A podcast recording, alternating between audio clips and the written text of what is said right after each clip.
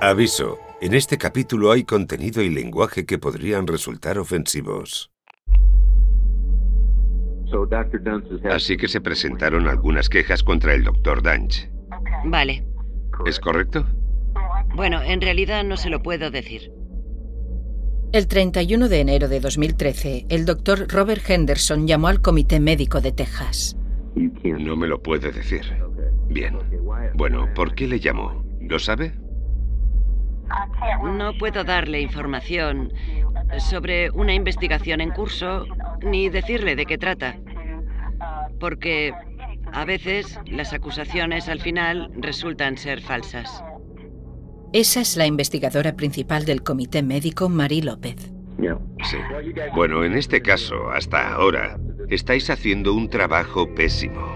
Henderson le recuerda a López los pacientes que Danch ha lesionado, al menos de los que él se ha enterado. Me parece que proteger al público debería ser una prioridad. Es nuestra prioridad principal. En este caso no lo es. Y esa es la frustración que siente mucha gente. Lo están pasando mal. Son sospechas. No sabemos si realmente pasa algo. Pero hay que llevar a cabo una audiencia y demostrarlo para que podamos tomar acciones disciplinarias. Necesitamos tiempo para reunir pruebas. Y también necesitamos que un médico de la misma especialidad revise los casos. Hay que conseguir un informe detallado de lo que ha salido mal en esos casos. Y por desgracia, a veces lleva más tiempo del que nos gustaría. Ese tipo es muy, muy malo y hay que ponerlo en la lista urgente si existe algo así. López le dice que sí existe algo así, pero que no es tan fácil. Me gustaría decir simplemente, ¿podemos suspenderle la licencia inicialmente y retirársela más adelante? Pero los abogados no lo permiten. Entiendo lo que usted me dice y estoy de acuerdo con usted. ¿Y el comité alguna vez, quiero decir, quizá la policía, los agentes federales o alguien debería investigar este tema y arrestar a ese tipo? Los médicos de Dallas empezaban a convencerse de que Christopher Dunch era un problema demasiado grande para que lo gestionara el comité médico. Pero no sabían de ningún cirujano que hubiese sido arrestado por lo que había hecho en el quirófano. Si el comité médico era la única opción, bueno, no estaban actuando con la rapidez necesaria.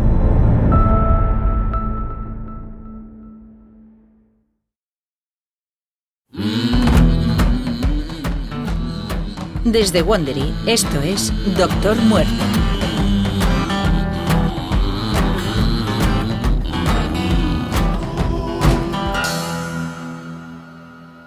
Capítulo 5. Caída libre. El 19 de junio de 2013, Jeff Glidewell estaba en el hospital recuperándose de la infección causada por la esponja que el Dr. Dunch le había dejado en la garganta de las cuerdas vocales cortadas y del agujero en el esófago. Ese mismo día le llegó un correo electrónico a Brett Ship. Ship era periodista del Canal 8, la filial de la cadena ABC en Dallas. Con una carrera de 25 años en Dallas, él es uno de los periodistas más conocidos de la ciudad. El asunto del correo era... Por favor, investigue al doctor Christopher Dunch. La remitente decía que tenía un amigo que había quedado lesionado permanentemente. No quería dar el nombre de su amigo en el correo. Le dijo a Ship que sabía de dos pacientes que habían muerto y de otros dos que habían quedado paralizados debido a la cirugía. Y entonces escribió, Cuando lo busco en Google, solo hay buenas recomendaciones fabulosas en todas las páginas de médicos. Esta historia no ha tenido seguimiento en la prensa y me da miedo que se marche a otro estado y haga lo mismo. ¿Nos podría ayudar? No habían pasado ni dos horas cuando Ship recibió otro correo, esta vez de una abogada que él conocía y que estaba representando a un demandante. Una de mis contactos, una abogada llamada Kay Van Wade, recurrió a mí diciéndome básicamente, tenemos un caso increíble que tiene que saberse, porque es un tema de seguridad pública. Ella lleva 35 años como abogada. A pesar de tener una voz dulce, cuando ve algo que está mal tiene una fuerza bárbara. El doctor Henderson la había llamado para que ayudara a Mary Efford un año antes. Me pareció que era una abogada muy compasiva, empática y responsable, y que estaba dispuesta a hacer lo que fuera necesario por sus clientes. Y Ship opina. Es dura, es valiente, no se anda con rodeos. Aboga por sus clientes y nunca le da miedo decir lo que piensa, sobre todo cuando hay vidas en juego. Kay es el tipo de persona que dice, esto no puede volver a pasar, y por eso se puso en contacto conmigo. Way le dijo que esperara la llamada del doctor Henderson, que le contaría acerca de un médico que estaba lesionando a sus pacientes. Se trataba del mismo médico que se mencionaba en el correo que había recibido antes. Me dijo, tengo una víctima y seguramente hay más, del doctor Christopher Dunge. Tienes que escuchar la historia de este hombre, porque es un monstruo. Lo que le ha hecho a la gente es horroroso. Hay que pararlo. Esto se tiene que dar a conocer. Dos pistas, el mismo día, de dos fuentes que no estaban relacionadas entre sí. Eso llamaría la atención de cualquier periodista. Sheep empezó a investigar, empezó a presionar al Comité Médico de Texas. Hasta ese momento, por muy terrible que hubiera sido la trayectoria destructiva del Dr. Dange, sus acciones solo se conocían dentro de la comunidad quirúrgica y un poco entre los abogados de los demandantes pero eso estaba a punto de cambiar. Los doctores Randall Kirby y Henderson seguían insistiendo para que alguien, quien fuera, frenara al Dr. Dange. Cuatro días después, el doctor Kirby envió una carta al Comité Médico de Texas. Estimada señora López. La carta iba dirigida a Marie López, la investigadora principal del Comité Médico de Texas. Se trataba de la misma investigadora con quien el doctor Henderson había hablado seis meses antes. Sirva esta carta como la declaración que me pidió el viernes 21 de junio de 2013 a las 14.16 respecto a mi conocimiento de primera mano del doctor Christopher Dange, sus aptitudes quirúrgicas y su toma de decisiones médicas. Adjunto una declaración jurada debidamente firmada como usted me pidió. Seré franco. Christopher Dines, con licencia número N8183 del Comité Médico de Texas, es un sociópata y el Comité Médico de Texas tiene que impedir que siga ejerciendo la medicina inmediatamente. El doctor Kirby afirma que el doctor Dange es el cirujano de columna más descuidado, incapaz y peligroso que ha visto en toda su vida. Junto con el doctor Henderson y el doctor Fosdick, el doctor Henderson es cirujano de columna, el doctor Fosdick es cirujano de tórax, voy a instar al fiscal del condado de Dallas a que arreste al doctor Dange y lo meta en la cárcel. Creemos que es la única manera de detener esta locura. Hasta ahora nada ha podido frenarlo. Empiezo a pensar que solo la policía puede llegar hasta el fondo de este asunto. El doctor Dange es un peligro para los ciudadanos de Texas. Respetuosamente, doctor Randall P. Kirby. ¿Cuál fue la reacción a esa carta? ¡Funcionó! El Comité Médico de Texas ya había estado investigando a Danch antes de que llegara la carta del Dr. Kirby y antes de que Brett Ship empezara a hacer preguntas. Bueno, el gobernador me nombró en junio de 2006. Dejé la presidencia y el comité en agosto de 2014. El doctor Irving Seiler es un médico de San Angelo, Texas, y formaba parte del comité médico en esa época. Era el director del comité disciplinario. Eso significa que él estaba al mando cuando el comité médico investigó a Danch. Las leyes en Texas exigen que tengamos una queja por escrito. No puede ser anónima. Es confidencial. No la recibimos hasta finales de agosto de 2012 dice que no es inusual que haya complicaciones en la neurocirugía y que hay dos versiones de todas las historias. Por eso el proceso de investigación es como es. Recuerden que el Comité Médico de Texas solo actúa cuando hay quejas. Y si no hay quejas, no. No somos una fuerza policial. No vamos por ahí buscando infractores. Creo que cuanto más sencillo sea el caso, más rápidamente actúan. Por ejemplo, si vendes pastillas o algo así, te tienen fichado. Pueden controlar para qué usas los medicamentos. Les gustan las cosas sencillas, no les gustan las cosas complicadas. No les gusta quitarle la licencia a los médicos, les gusta darles una reprimenda, les gusta firmar órdenes acordadas. Esa es su función. Puede que la carta del Dr. Kirby fuera en efecto la gota que colmó el vaso, y con Brett Ship metiendo las narices, se iban a enfrentar al escrutinio público. Quizá estuvieran a punto de actuar de todas formas. El 26 de junio de 2013, casi un año entero después de que el comité recibiera la primera queja formal, a Christopher Danch se le suspendió temporalmente la licencia. Ya no podía operar. Pero el doctor Robert Henderson seguía preocupado. Había visto muchas veces cómo el doctor Danch desaparecía para volver a aparecer. Me aterraba la palabra suspendido. Quiero decir, indica que podría volver a ejercer en algún momento.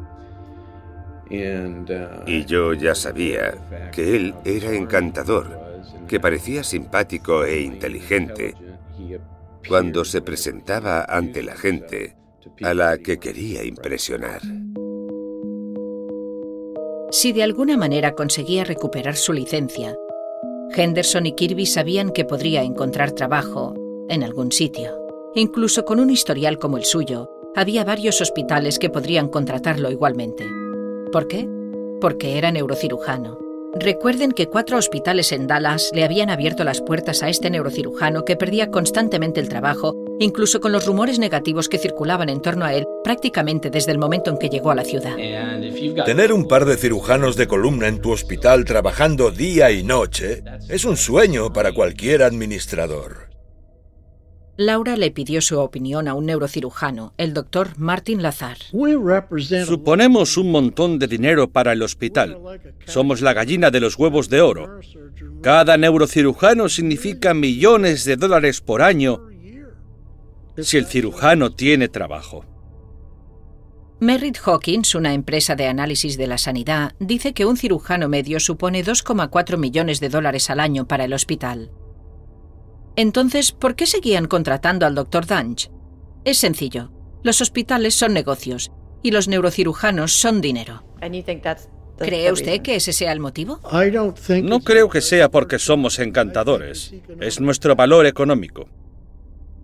Así que en el otoño de 2013, unos meses después de que el comité médico le suspendiera la licencia a Danch, el doctor Henderson y el doctor Kirby decidieron recurrir al fiscal del distrito. Fue idea suya. Fue idea mía usar a la policía para hacer el trabajo sucio, en lugar del Comité Médico de Texas, porque ellos saben cómo hacer las investigaciones de forma bastante fácil. Henderson y Kirby fueron juntos a ver al subfiscal. Ambos lo clasificamos como mutilador y asesino en serie de pacientes del sistema de salud. Yo creía que si lo investigaban, descubrirían que estaba haciendo algo ilegal y lo podrían arrestar por algún motivo. Entonces, al final de la entrevista le preguntamos, ¿esto lo van a esconder bajo la alfombra o qué va a pasar? Y él nos contestó, no, esto va a ser una prioridad. Me voy a ocupar yo mismo. Y quedamos satisfechos con eso. Ese subfiscal en particular tenía un montón de casos que atender. El doctor Kirby dice que se marchó de allí sintiéndose optimista y seguro de que el fiscal intervendría. Pero luego no pasó nada. Lo llamé tres o cuatro veces. Le dije, ¿qué estás haciendo? ¿Le han puesto un investigador? ¿Cómo van las cosas? Y me dijeron, bueno, lo han suspendido de... No puede practicar medicina. Ha entregado voluntariamente su licencia, así que no puede ejercer no está causando ningún problema. ¿Por qué le preocupa tanto? Les dije, que no tenga licencia médica no significa que no intente matar a alguien. Así que seguí llamando cada mes y medio. La abogada Kay Van Way fue también a ver al fiscal con la esperanza de que alguien de la División Civil se interesara por el caso. Los demás médicos estaban advirtiendo muy claramente que se trataba de alguien que tenía un tumor cerebral o una enfermedad mental grave o que tenía problemas por el abuso de sustancias o alcohol o simplemente era totalmente inepto y no tenía estudios. Era un hombre completamente loco y muy peligroso. Pero el fiscal del distrito siguió sin hacer nada.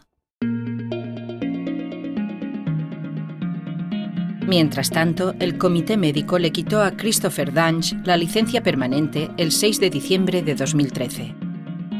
Diez días después, Danch se declaró en quiebra y detalló más de un millón de dólares en deudas. Ya no tenía licencia, ya no tenía trabajo. Pasaba el rato en el ordenador planeando su regreso y atacando por internet a cualquiera que lo hiciera enfadar. Tenía una página en Facebook. Ese es Jeff Glidewell, el último paciente al que operó Danch. Vio que Danch había publicado una foto nueva suya en un quirófano.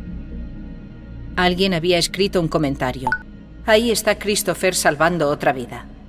Glidewell respondió, o quizá asesinando a alguien más. Más o menos una hora después, recibió un largo mensaje de Facebook de Danch. Decía, Su operación fue rutinaria hasta que encontré una gran cicatriz que me pareció ser un sarcoma fusionado o una enfermedad metastásica. El tejido era anormal, quebradizo, sangraba mucho y era difícil de controlar. Ese tejido anormal no era cáncer, era el músculo del cuello de Jeff Glidewell. Mi juicio clínico y control en el quirófano fueron perfectos y todos los pasos que seguí fueron para protegerlo a usted según mis capacidades. Qué gilipollez. Lo siento, pero es que... Supongo que no le contestó. No. No, en realidad me puse en contacto con mi abogado y le dije que pensaba que me había metido en un lío por llamarlo asesino en Facebook al ver la foto. Pero se rió y me dijo, no, pero ningún otro contacto con él, déjalo en paz. Los periodistas empezaban a seguirle la pista al doctor Danch. El comité había emitido una nota de prensa de una página cuando le suspendieron la licencia en junio, y eso había generado algunos artículos que apenas habían incidido superficialmente sobre el desastre. La primera publicación que lo investigó fue el Texas Observer, una respetada revista bimensual de Austin, que publicó un artículo en agosto de 2013. Pero no causó mucho revuelo en Dallas y luego... A un hospital de Dallas se lo acusa de permitir que un peligroso cirujano operase a pacientes causándoles parálisis e incluso la muerte. Las acusaciones se detallan en las demandas de dos pacientes contra el hospital Baylor Plano, que dicen que el cirujano nunca debió haber sido autorizado para operar. Brett Sheep, del Canal 8, lo ha investigado. Brett Sheep puso al Dr. Dunch en miles de pantallas de televisión en el norte de Texas. El doctor Christopher Dunch se jactaba de ser uno de los cirujanos más competentes del norte de Texas, tanto que en julio de 2011 el hospital Baylor Plano accedió a pagarle 50 mil dólares al mes, más gastos, para que trabajara exclusivamente en su hospital. Pero según una demanda presentada por Kay Van Way, en la empresa donde Dunch había trabajado previamente, lo describía como ególatra, enfermo mental, alcohólico, drogadicto o una combinación de todo eso. Baylor aún no ha respondido a la demanda, pero en general niega las acusaciones. Todas las víctimas y sus familias dicen lo mismo. Deberían haber detenido al doctor Dunch antes de que las operara.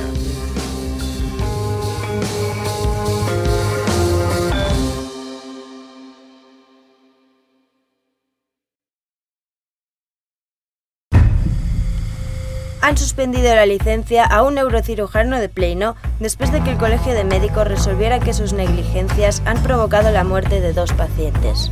Toda esta gente tiene algo en común. Acudió al mismo cirujano, un cirujano que algunos califican de sociópata mientras relatan operaciones negligentes que les han causado dolores espantosos. Ese cirujano acaba de ser demandado por agresión con agravantes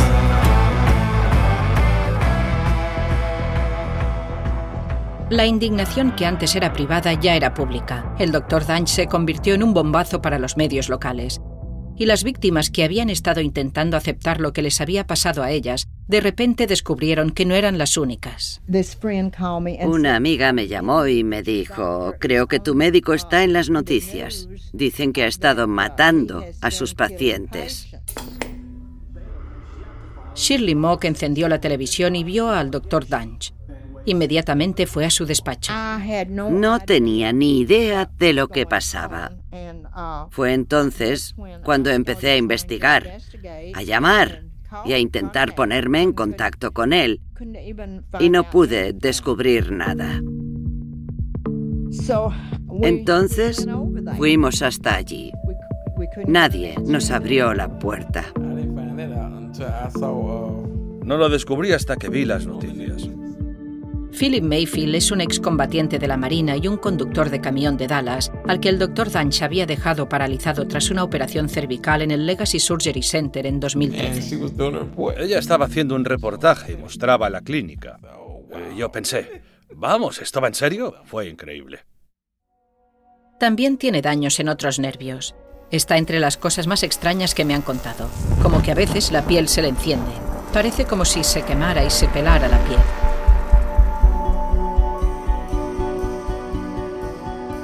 Danch volvió a casa con sus padres en Colorado.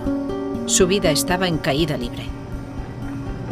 En enero de 2014, la policía lo detuvo en el sur de Denver, sobre las tres y media de la madrugada. Los agentes lo hicieron parar porque conducía por la izquierda de la carretera con dos ruedas pinchadas. Cuando abrió la ventanilla, notaron el olor amargo del alcohol y vieron una botella vacía de un combinado de vodka y limonada tirada en el coche. Había otra botella llena en el salpicadero. Tras una prueba de alcoholemia lo detuvieron por conducir borracho y lo enviaron a un sitio de desintoxicación.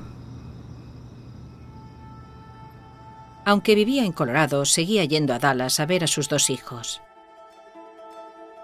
Su hijo mayor había nacido en diciembre de 2011, cuando era una estrella en Baylor y vivía en Plano. Su novia, Wendy Young, tuvo otro hijo en septiembre de 2014. Pero los informes policiales no pintan una situación de tranquilidad doméstica.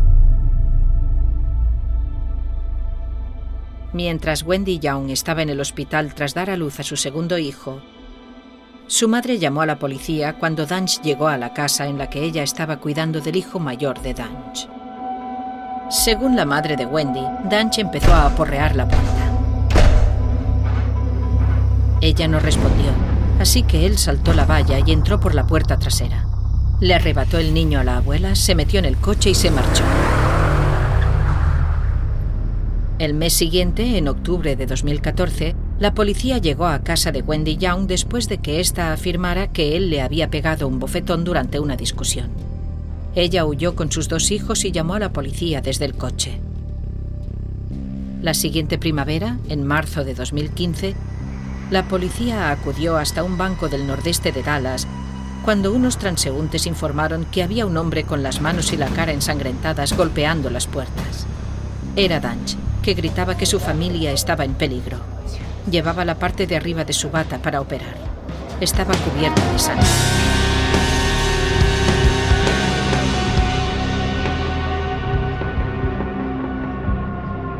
Los agentes lo llevaron a un hospital psiquiátrico cercano. Dos semanas después, el mismo Danch llamó a la policía tras pelearse con el novio de Wendy Young.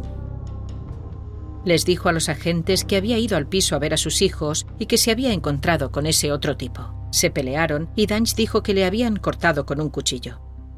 Pero los agentes añadieron una nota en el informe policial, que la historia que contaba Danch era difícil de seguir en algunos momentos y no tenía sentido. A esas alturas los periodistas se abalanzaban sobre Danch a la menor oportunidad. En mayo de 2015, el Texas Observer publicó un artículo titulado Danch, el cirujano sociópata, detenido por robar unos pantalones. Es una foto de Christopher Danch. En la foto policial parece estar golpeado. Tiene muy mal aspecto y en el artículo se destaca que había robado unos pantalones y gafas de sol y su comportamiento era errático.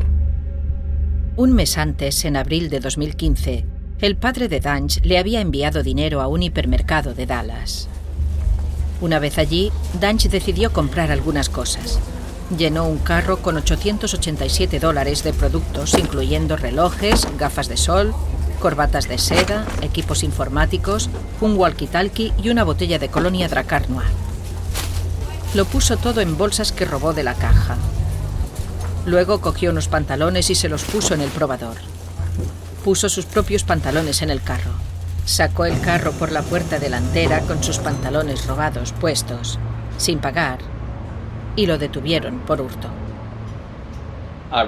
Lo leí y vi que, curiosamente, él hacía comentarios sobre el artículo diciendo que no era cierto, era un gran complot, una conspiración que montamos entre Doug One, los abogados de los demandantes y yo.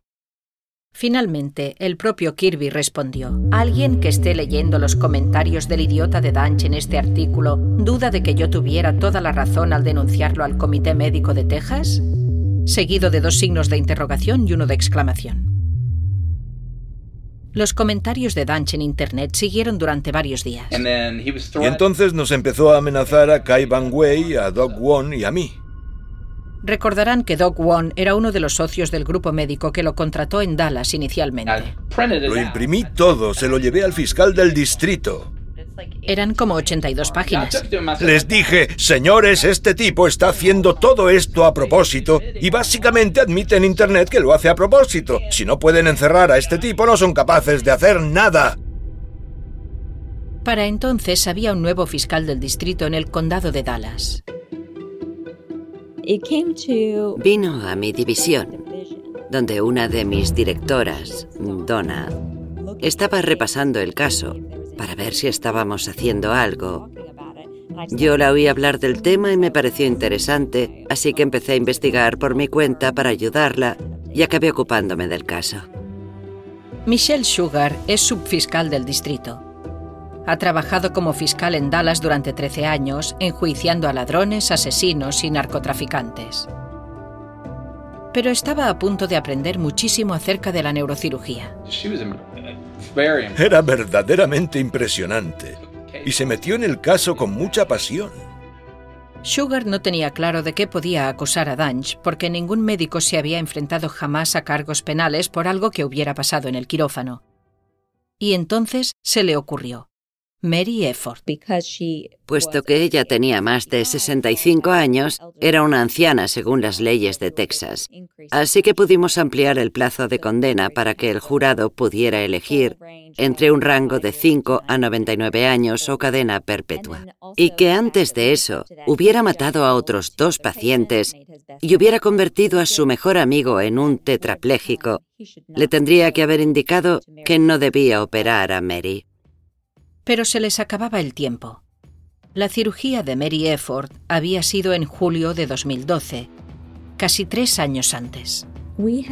Nos quedaban unos cuatro meses antes de que el caso prescribiera, así que me pasé esos cuatro meses investigando todo lo que pude, tratando de conseguir toda la información posible. Y cuando llegamos al mes de julio, tenía un montón de pruebas para imputarlo. Ella y su equipo hablaron con el doctor Lazar, el neurocirujano, para entender exactamente la gravedad de lo que había hecho Danch en las operaciones. Los temas recurrentes eran errores de diagnóstico, procedimientos mal diseñados. Estaban tan mal diseñados y tan mal ejecutados que los errores técnicos a la hora de operar acababan siendo múltiples. Y eso resultaba en lesiones al sistema nervioso. Para hacernos una idea, ¿había visto errores como estos antes? Nunca. La Fiscalía estaba muy consciente de que se enfrentaba a un caso totalmente nuevo para el sistema de justicia penal. Imputar a un médico por su manera de ejercer la medicina. Es algo extremadamente inusual. Investigamos mucho para ver si encontrábamos a alguien que hubiera tenido un caso así, algún otro médico que hubiera sido procesado por las operaciones que había hecho por sus errores quirúrgicos y no encontramos nada. Presentaron una acusación no solo por el caso de Mary Efford, sino también por cinco casos de agresión con agravantes, incluidos el de Floella Brown, la mujer que había muerto tras su operación el día antes de la cirugía de Mary Efford, y el de Jeff Glidewell. Tenían que esperar que Danch volviera a Texas.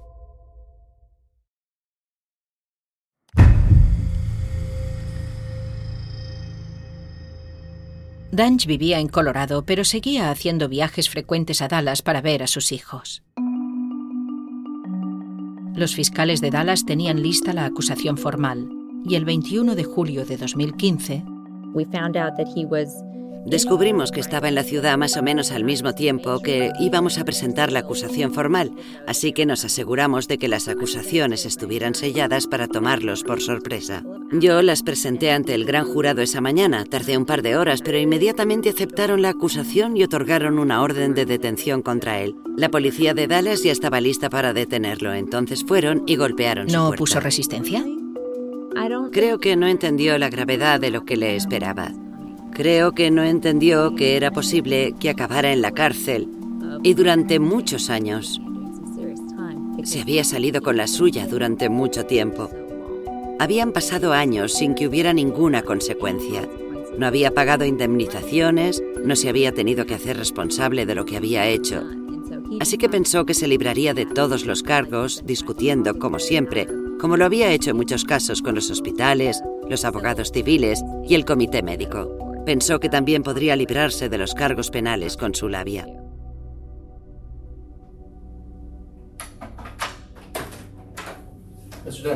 Señor Dunch, ¿qué tal? Bien, ¿y usted? La policía de Dallas lo fichó y remitió a la cárcel del condado. Llevaba una camiseta verde arrugada. Tenía ojeras y la cara hinchada. Soy el agente Anderson de la policía de Dallas. Encantado. Supongo que querrá saber qué es lo que pasa. Le voy a contar lo que pasa, ¿de acuerdo? Sí, señor. En realidad quería llevarle toda la documentación yo mismo al fiscal del distrito para que la tuviera y lo supiera todo porque sé lo que está pasando. Y no es nada de tipo penal. ¿Ahora mismo está trabajando en algún sitio? No, estoy buscando trabajo. Dange dijo que estaba buscando trabajo. Básicamente, el motivo por el que está aquí hoy es que lo han acusado de cinco delitos de agresión con agravantes y un cargo de lesiones a ancianos. Bueno, específicamente los casos de agresión con agravantes son de las víctimas que son Jeffrey Glidewell. Esos son casos de mala praxis médica. Y entonces Danch hizo algo extraordinario. Se lanzó a explicar que los casos habían sido perfectamente rutinarios. Jeffrey Glidewell era un hombre que presentaba un agudo dolor en el cuello. Tenía más dolor en una parte, su seguro médico era problemático. Tuve que llevarlo al University General Hospital. En su caso hubo dificultades con un tejido que crecía encima del hueso. Pronto sería cancerígeno. Así que en lugar de terminar la operación, la detuve. Hice una biopsia. El agente le preguntó por todos los casos, uno a uno. Lo que pasó con la señora Efford fue esto. Y ojo, no estoy restando la importancia. Y los explicó uno a uno. Estaba a solo 3 milímetros del catéter y se rompió por la mitad y se atoró en uno de sus nervios. Entonces su nervio L4-5. Por cierto, esto es algo que pasa en aproximadamente el 6% de las operaciones. ¿En el 60%? 6%, pero fue la primera vez que me pasó. Y Danch dijo que estaba distraído por otra paciente que estaba a punto de morir, Floella Brown. Creo que fue porque me sentí abrumado. Cuando un ejecutivo del hospital entró en el quirófano como un loco porque una paciente se estaba muriendo, sin hacerme caso y seguir mis instrucciones, mientras yo intentaba coser a esta otra paciente. Si me hubiese calmado y hubiese seguido mis conocimientos de neurocirugía, habría podido terminar la operación de la señora Efford y esa complicación no se hubiera presentado. ¿Hubo una discusión o algo así? ¿Un poco de discusión? Hubo una discusión sobre si nos íbamos a encargar de una paciente moribunda en ese preciso instante o si la iban a trasladar. Porque les dije muy claramente que si la trasladaban a otro hospital se moriría. Tendría muerte cerebral y moriría. Y la trasladaron y tuvo muerte cerebral y murió. Si me hubiesen dejado ocuparme de ella como neurocirujano, le habría salvado la vida con toda seguridad.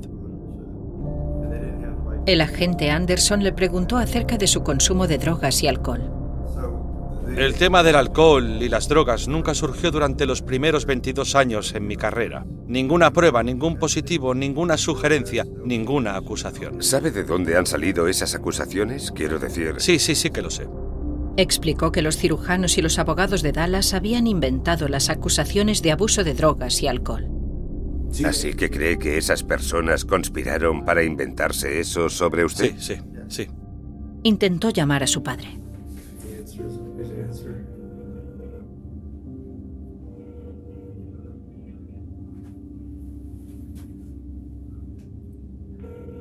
Por favor, contesta. ¿Le puedo dejar un mensaje? Sí, no pasa nada. Déjele un mensaje.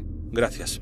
Hola, has llamado a Don Dunch. Deja un mensaje y te devolveré la llamada en cuanto pueda. Gracias. Hola, papá, soy Christopher. Tenía que volver a casa esta noche, ya lo sabes, pero no será así. La policía ha venido a buscarme inesperadamente y me ha detenido por el tema del fiscal del distrito del que te había hablado. Este es el teléfono de uno de los agentes. Si le puedes llamar, te contará qué pasa. No tengo ni idea de qué sucederá con la fianza ni de lo que va a pasar, así que te llamaré en cuanto pueda. Te quiero, gracias. El doctor Henderson vio la grabación de esta entrevista. La primera vez que lo observé hablar fue cuando lo detuvieron y la policía lo entrevistó. El fiscal del distrito me envió una videograbación. Sí, me di cuenta de que, al menos en mi opinión, realmente parecía ser un mentiroso patológico. Había verdaderamente perdido el contacto con la realidad de la situación. La subfiscal del distrito, Michelle Sugart, apenas estaba calentando motores. Nos pasamos el siguiente año y medio después de su detención buscando más testigos y no paraban de surgir más lesiones espantosas por todas partes. En total había 38 pacientes y hablamos con cada uno de ellos. Nos pareció que teníamos que investigarlos a todos para ver lo prevalente que era eso en su carrera. Lo que descubrió la escandalizó. 33 de esos pacientes estaban lesionados. Habían salido de la operación con más dolor, o no podían hablar, o no se podían mover.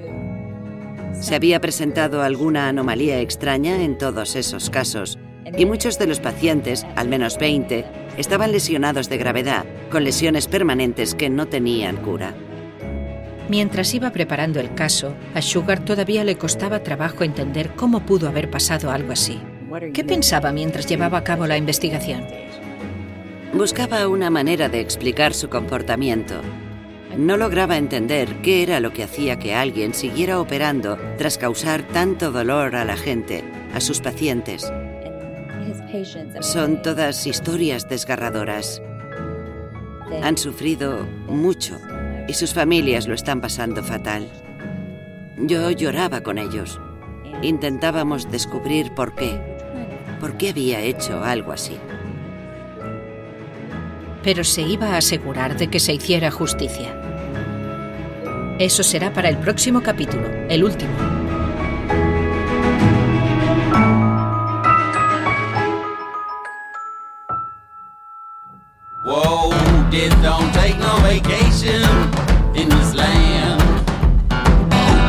Desde Wandery, este es el capítulo 5 de la serie de seis episodios Doctor Muerte, una miniserie de investigación sobre el sistema que no consiguió proteger a 33 pacientes en Dallas. Si nos quieres ayudar a darnos a conocer, por favor, califícanos con 5 estrellas y pídeles a tus amigos que se suscriban. El podcast está disponible en Apple Podcast, Spotify y en las principales apps, además de en wondery.com. Si nos escuchas desde el móvil, toca o desliza la portada de este podcast. Podrás encontrar las notas del capítulo y algunos detalles que se te pueden haber escapado. Y también encontrarás las ofertas de nuestros patrocinadores. Por favor, apoya nuestro programa apoyándolos a ellos. Y gracias. Laura Beil escribió, investigó y presentó Doctor Muerte. La presentadora de esta versión es Marta Estrada. La traducción es de Paula Mariani. El diseño de sonido es de Jeff Smith. El asesor documental es Jonathan Hertz. El productor asociado es Palavi Tamasu. La producción ejecutiva es de George Lavender, Marshall Lewy y Hernán López para Wondery.